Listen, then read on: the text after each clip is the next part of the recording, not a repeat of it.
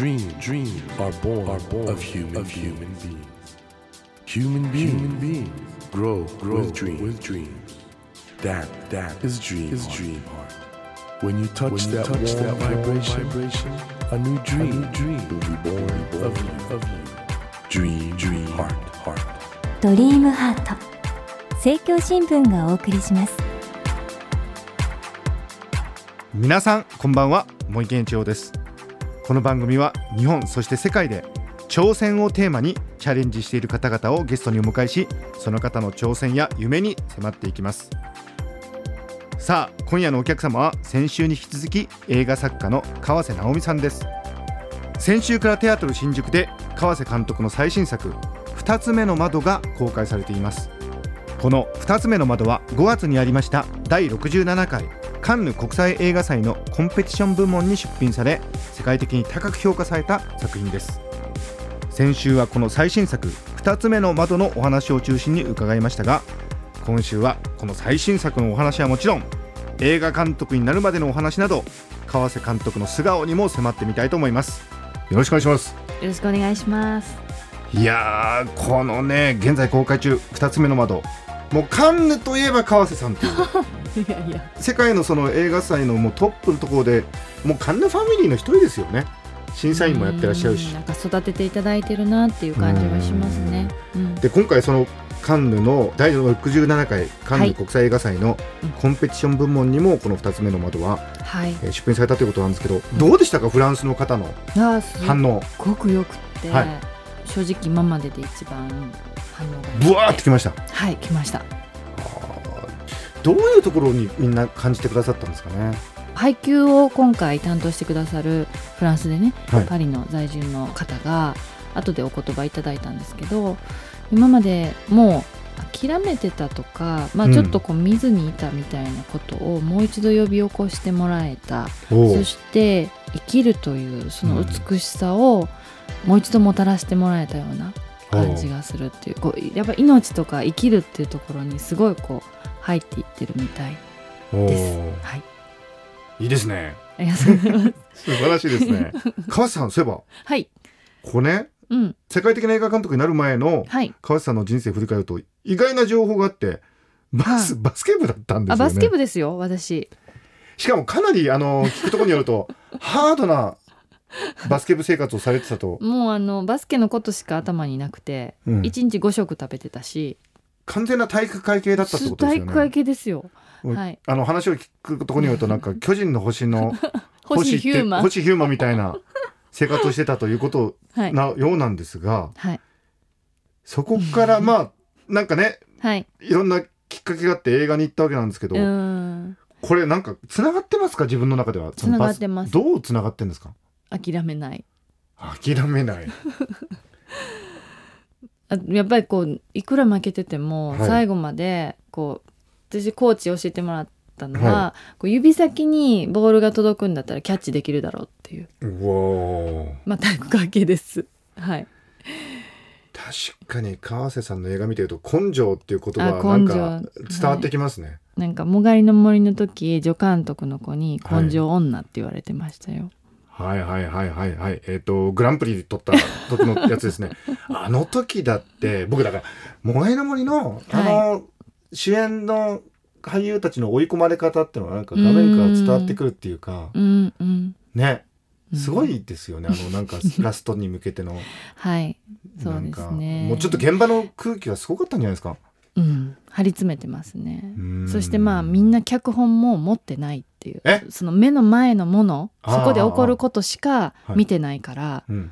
そこに全神経を集中してるのうでん。うん。もうだから本当カリスマというか、うん。ねえすごいですよね。もうなんか僕だからそそういうねなんか川瀬さんが今回、あのちょっと先週もその話をしたんですが、はい。海という大きなテーマを見つけたっていうのがね。うんうん。そうですねなんかそっから全部始まってたのかっていうことをちょっと知ったというか、うん。ね。うん、で森とも確実につながってるし、はい。森をこう、まあ、森林伐採とかしちゃうと海へのこう水が循環しなくなるんだってはいうのも知っしてやっぱり奄美はあの海のイメージこのブルーのイメージなんですけど、もう一つやっぱりグリーンっていうイメージもあって、はい。あの原生林うん。があるんですね、そしてまあそのつながってんですもんねそうなんですよ。絶滅危惧種。はい。そういうこう奄美にしか生息しないような生き物植物がたくさんあるんですね。はい。だからそういうものもちゃんとこう守っていかなきゃいけないんだなと思って。奄美の黒ウサギってのもいるし、そうですね。うん。いやーあのもともとはい。えーまあそうだ。萌えの巣作であれは何歳の時だったんですか、萌えの巣作は26で撮影して26ですよね、はい。でもうずーっとそれから走ってきてるわけなんですけどそうですね。いかがですか？でそうだ。奈良国際映画祭なんかも始めちゃって。始めちゃいました。ずーっとなんか走ってるイメージあるんですけど。なんですよね。私ですよね。プライベートで旅行とかほとんど行ってなくおてー。まあ映画祭ではいいろんな国に行かしてもらってるんですけどそれもまた仕事という意味でええ。は仕事で、ああそっかプライベートで行ってないなってふと思いますね。そしていつ休んでるんだっていう。別に土日があるわけじゃないし、ねえ。ずっとなんかこうまあ茂木さんも一緒かもわかんないですけどこう考えたり人と出会ってこう思うことをこう作品にしたいって思っちゃうからいやあのこうやってスタジオでねお話ししててもねご自身がなんかオーラあって目力っていうか喋ってる時の表情が俳優みたいですよね。本当に。この人監督っていうかはい ハイエナじゃん。俳優。俳優。俳優。監督っていう俳優じゃないかっていうぐらいなんかすごいななんか引き込ま力がありますよね。去年の審査員行った時スピルバーグ監督が「テッド見たよ」って言ってくれたんですよ、おあ見てるんだいや見ますよそれはもされてるもちろん見てますよ。して言われた言葉が、はい。君のお母さんは、うん育ててくれたおばあちゃんは、君を育てることができて本当に幸せだったと思うよって言ってくれたんですわお。スピルバーグさすが見抜くね。はいまだ出演オファーは来てないですか？まだですね そうか。いや、そのうち来るんじゃないかっていうね。あの、僕、川瀬さんが撮った、あの、おばあちゃんのビデオがすっごく良くて、ああれで言われてたのがね、うん映画の力って、過ぎ去った時間をまた再生できるっていう。うんあれはいい言葉ですね。それに私は驚いて一番最初に撮った映像はい。これ8ミリだったんですけど、えっと、それも学生時代？学生時代です本当に初めて撮った時に、はあこれだって私は普段こう生きてる中でこの時間が過ぎ去ることがもう正直嫌で嫌でしょうがなくて、うん。なんとかしてまあタイムマシーンのようなうん。ことができないのかなって思ってたんですけどそれは絶対できないことだったんですよ。うん。もう映画にそうやって関わることができて突然私の前に8ミリフィルムがやってきて撮って現像に出して映写機にかけたら何日か前が再現されて、はいはいはい。もうもう私こう教室のその簡易的なスクリーンの前でびっくりしちゃって。あの時の私がいる私は出てないんですよ。なのに私がいると思ってこれはもう私にとってのタイムマシンでした。いや、でも、それがもう本当に映画というものの力の目覚めであり、発見であり。はい。そうです、うん、前の須坂が26っておっしゃってましたけ？ど、はいで学生やってた時期からそんなに経ってないじゃないですか。8年ですね。で最初の劇場映画でしたよね。はいはこの番組はねはい。ドリームアートって言っても夢を大事にっていう、あはい。ただ映画を夢見てそれこそショートフィルムから始めてね、うんうん。頑張ってる子たちいっぱいいるじゃないですか、はい。でもなかなか川瀬さんの場所に行けないじゃないですか。だからうん。ラジオ聞いてる皆さん、川瀬さんって要するに簡単に言うとサッカーで言えば J リーグ日本代表でなんかもう世界のトッププレイヤーの一人にサッカーの人が行ったっていうとなんか大変だなと思うでしょ？映画も同じなんですよね。で何なんですかね？どこで掴んだっていうかご自身振り返られてうん。どう思われます？だって最初の時は普通の学生だったわけでしょ？そうですね、うん。そのやっぱりこう映画を発見したルミエール兄弟か何うんかうんうん。と同じ感動だったと思うんですよ、あその時ね、はい。うわーって。はい。でもうこのことをやりたいって思ってこれ私のもう人生かけるものだって思って、でやるんですけどドラマというかその映画にはね、うん。ストーリーが必要なのでそれを作るのが全くできなくて数年間。でその脚本はやっぱり自分で書きたいと思いがあったんですか？ありました。あったんですけど何かこう自分の中にあるものをうん。ストーリーにできないぐらいのものがあるんですよね。おうおうおうそれはすごくわかります。単純なそのストーリーというか、そしてしかも2時間ぐらいのものにはでききれなくって、いっぱい抱えちゃってるからうん。でそれをシンプルに落とし込んでいくのにすごい時間が数年かかりました。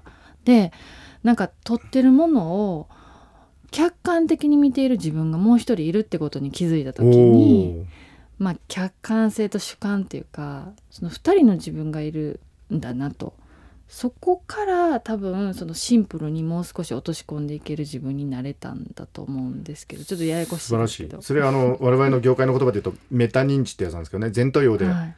自分のことを客観的に見るっていうカメラのように外からちょっと見てるっていう。うん。そうですか。でも、はい。おそらく今の話伺ってあそうかじゃあ自分の表現したいものを大切に持ってうん。なんか粘ればいいんだなとか メタ認知が大事なんだなって言ってもそれをいやだから本当にねうんあれですよ。川瀬さんはいろんな映画少年少女の夢をうん。もう1000倍1万倍何十万倍の予選経てここにいるって感じですよ。僕の周りもいっぱいいますからね。映像を撮りたいってだから頑張ってくださいね。みんなの代表みたいなところもあると思うんで。今回の映画は本当に転機になる映画だと思うんですがはい。今後はどういう方向の映画を捉捉えたいですか、まあ今までもそうなんですけど一個一個やっぱり自分の前に大きく壁が立ちはだかって、それが何なのかを考え抜いてある一つの答えを出すのが一つ一つの作品なんですけど今回のは本当不思議なことに自分が作家なのでこれを作りたいうんと思う、それはイコール世界をコントロールするうん。ことなんですけどあんまりコントロールしないでもいいと思えたんですね。この2つ目の窓に関してはうん、つまりうん。そこにもうすでにそれがある。うん。例えば俳優たちのことを多分信頼できてたとか奄美の絶対的なこの自然、うん。偉大な自然というものを信じてたっていうかもうあるっていうふうに分かってたっていうかだからもう私たちはそこに真摯に心を向けてカメラを置いていればいいっていうぐらいの覚悟うん。だったんですね。そうするとなんかこうスタッフたちと一緒にいることもものすごい喜びだったし一緒に撮れていくことも力強さだったし、ショットショットがこれちょっとあっこはダメだなって思うようなことがほとんどなかったんですおね。お撮れてる撮れてる撮れてきたみたいな風なのが積み重なって約80時間分になったんですよ。実景も入れて。ほそれを2時間にうしたのが2つ目の窓なんですけど。おだから何を落としたかってことをこう考えるときに私自身がもうこれしかないっていうものを残してきたから、うん。何の迷いも今はなくってこの映画が誕生する役割を私は担ったんだなっていうふうに思えるんです、ね、そこまで監督が言うってのはすごいことですよ皆さん、ね、なのでやっぱそれをこうそういうものを続けていくことは多分至難の技なんですけどうんでもこう今回でおそらくフランスでも公開規模が倍に増えてるんですね、うんうん。もう決まってるんですけど、はい。フランスでは10月1日うん。に100巻規模でこう。100巻？うん、すごいな。うん、で全世界でも15カ国にも売れていおて今までで一番多いんですね。はい。がこう多分フィールドがちょっともうちょっと広がると思うので日本で撮るっていうのは確かなことかもしれないですけど、日本人の俳優さんで。うん。だけどこう出資をしてくださる方とかスタッフはあのもう少し広がる可能性があるなと思って。アラブの富豪とか。そうですか。でも、そういう意味においてはあれですね。もうセカンドステージに行くきっかけになる映画になったってことですね。そうですね。これは見に行かないとね。最近ね映画館にお客さん戻ってきてる気がするんですね、あやっぱ映画というものの力をうん今の我々必要としてんじゃないかなっていう、あうん。どうですか？あの今の時代なかなか困難な時代だと思うんですけど、はい。川内さんからねそういう、今を生きる人たちにメッセージのようなもの、ん。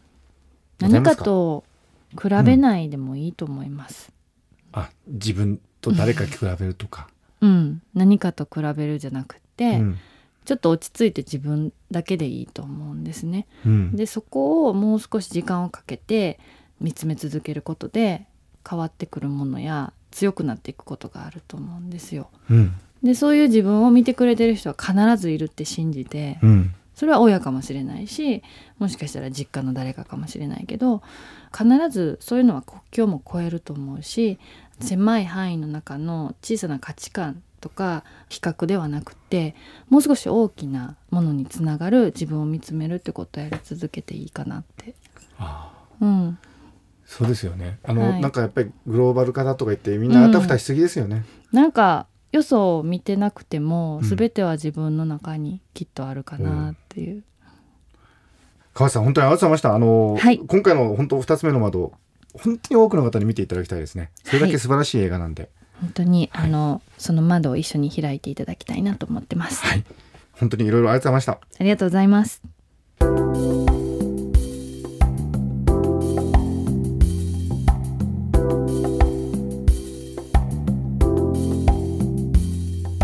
Dream, dreams can't be seen, can't be seen with a naked, eye. naked eye.